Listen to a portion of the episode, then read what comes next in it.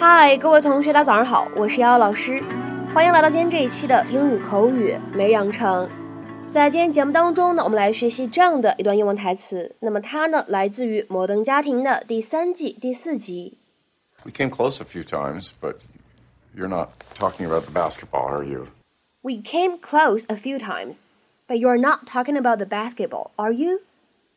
我们有几次就快要成功了，但是你说的应该不是篮球的事儿，对吧？We came close a few times, but you're not talking about the basketball, are you? We came close a few times, but you're not talking about the basketball, are you? 那么在今天这段英文台词当中呢，我们需要注意的发音技巧呢，主要有下面这样几处。首先的话呢，c l o s e 这个单词的话呢，在我们今天句子当中呢，末尾应该是一个清辅音，所以呢，我们读成 close，close，close。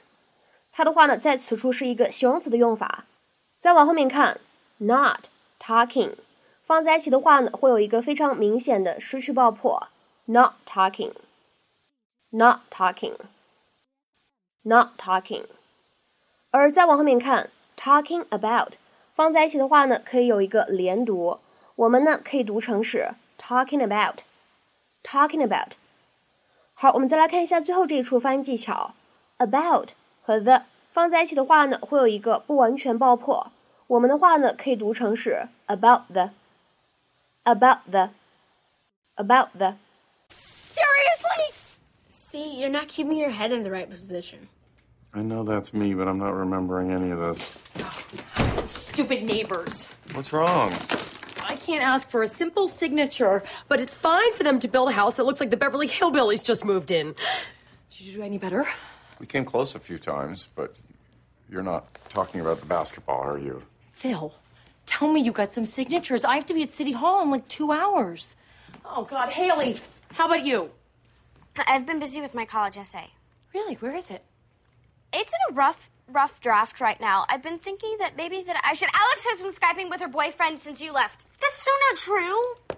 Thank you. Really, thank all of you so much for your help. Really? Sometimes those things need to warm up. Like Phil, don't car. even. I have been out there trying to do something good for our community because let me tell you, change doesn't just happen. It is forged by empowered women like me and Norma Rae and the lady from the blind side. You know what the difference is between me and her? Blindside's family had her back. 那么在今天节目当中呢，我们来学习这样的一个表达，叫做 come close。你呢既可以单独使用，你还可以说 come close to something，come close to doing something，都是可以的。那么此时的话呢，我们说这样的哎两个短语表示什么样的意思呢？其实呢可以用来指差点到达，或者说呢差点做了某一件事情，to almost reach or do something，或者呢 to nearly do something。那么下面的话呢，我们来看一些例子。第一个，he'd come close to death，他濒临死亡，或者你可以说的口语一点，他快死了。he'd come close to death。再比如说呢，我们来看一下第二个例子。We didn't win, but we came close. 我们没有赢，但是我们就差一点就赢了。We didn't win, but we came close. 好，下面呢，我们再来看一下这样一个例子，也是非常的简短。I came close to giving up several times. 有好几次我差点就放弃了。I came close to giving up several times. 另外呢，在今天节目的末尾呢，我们也补充说明一下，在英文当中呢，如果你说 come close to something。 或者 somebody 也有可能呢是另外一层意思，用来指的是和某个事物或者某个人呢非常的类似，或者说呢差不多要和某个人或者某个事物一样好。To be similar to or almost as good as something or someone。那么下面呢来举一个例子，He's not as good as Tom, but he comes close。他没有 Tom 那么好，但是他也蛮接近了。言下之意呢就是在说他也蛮好的。He's not as good as Tom。He comes close。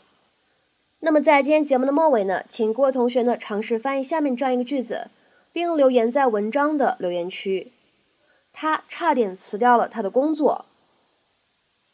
他差点辞掉了他的工作。那么这样一句话应该如何去使用我们刚刚学习过的动词短语 come close 去造句呢？期待各位同学的踊跃发言。我们今天这期节目呢，就先分享到这里，拜拜。